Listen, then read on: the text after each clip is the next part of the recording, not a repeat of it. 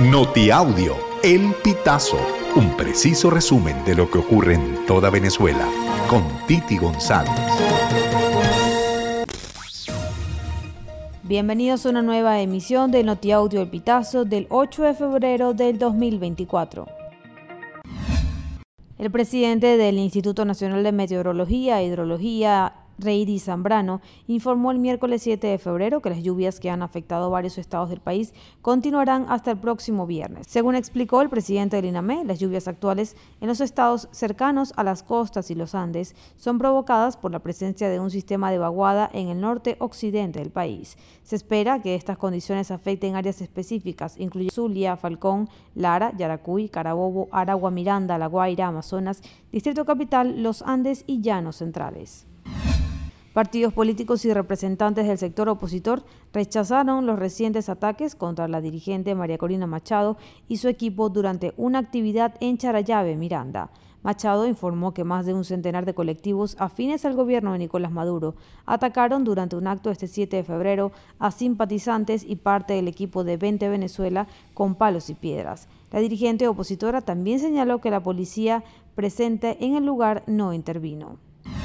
Cuatro inmigrantes implicados en la agresión a dos agentes de la policía el 27 de enero en Times Square no han sido detenidos en Arizona por el Servicio de Inmigración y Control de Aduanas. Informaron tres altos cargos de las Fuerzas Armadas de Orden de Nueva York a NBC. Una nota del medio estadounidense fechada el 7 de febrero indicó que las fuerzas de orden de Nueva York señalaron que las cuatro personas detenidas podrían estar en Estados Unidos de forma irregular y ser objeto de expulsión, pero que no son las cuatro que fueron acusadas del ataque. Recientemente, el flautista venezolano Huáscar Barradas denunció que la aerolínea Estelar le realizó un cobro extra por llevar un instrumento en su equipaje. El INAC atendió la denuncia, lo que resultó en el reintegro de su dinero. Tras este hecho, comenzaron a circular dudas referente a las condiciones en las que se deben cumplir en torno al equipaje facturado en Venezuela. Según la disposición de la Gaceta Oficial, el pasajero tiene derecho a transportar en el mismo vuelo el equipaje en cantidad y peso de lo que indique la aerolínea.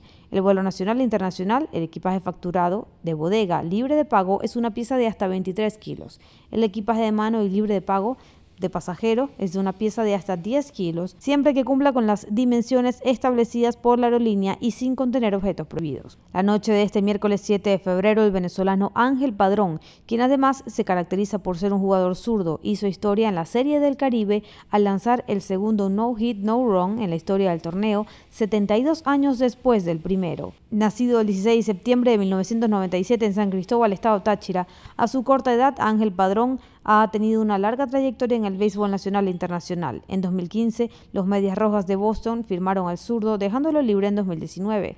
Luego de cinco años de las menores, comenzó a hacer carrera en equipos venezolanos y en México. Desde el 2022 y hasta octubre del 2023 jugó con los Tigres de Aragua, pero fue cambiado a Tiburones de la Guaira en noviembre.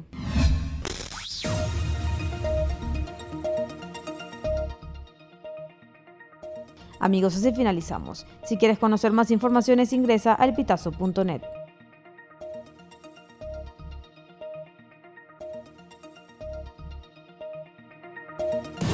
Estas informaciones puedes ampliarlas en nuestra página web, elpitazo.net. También recibimos tus denuncias vía SMS o WhatsApp a través del 0414 230 2934.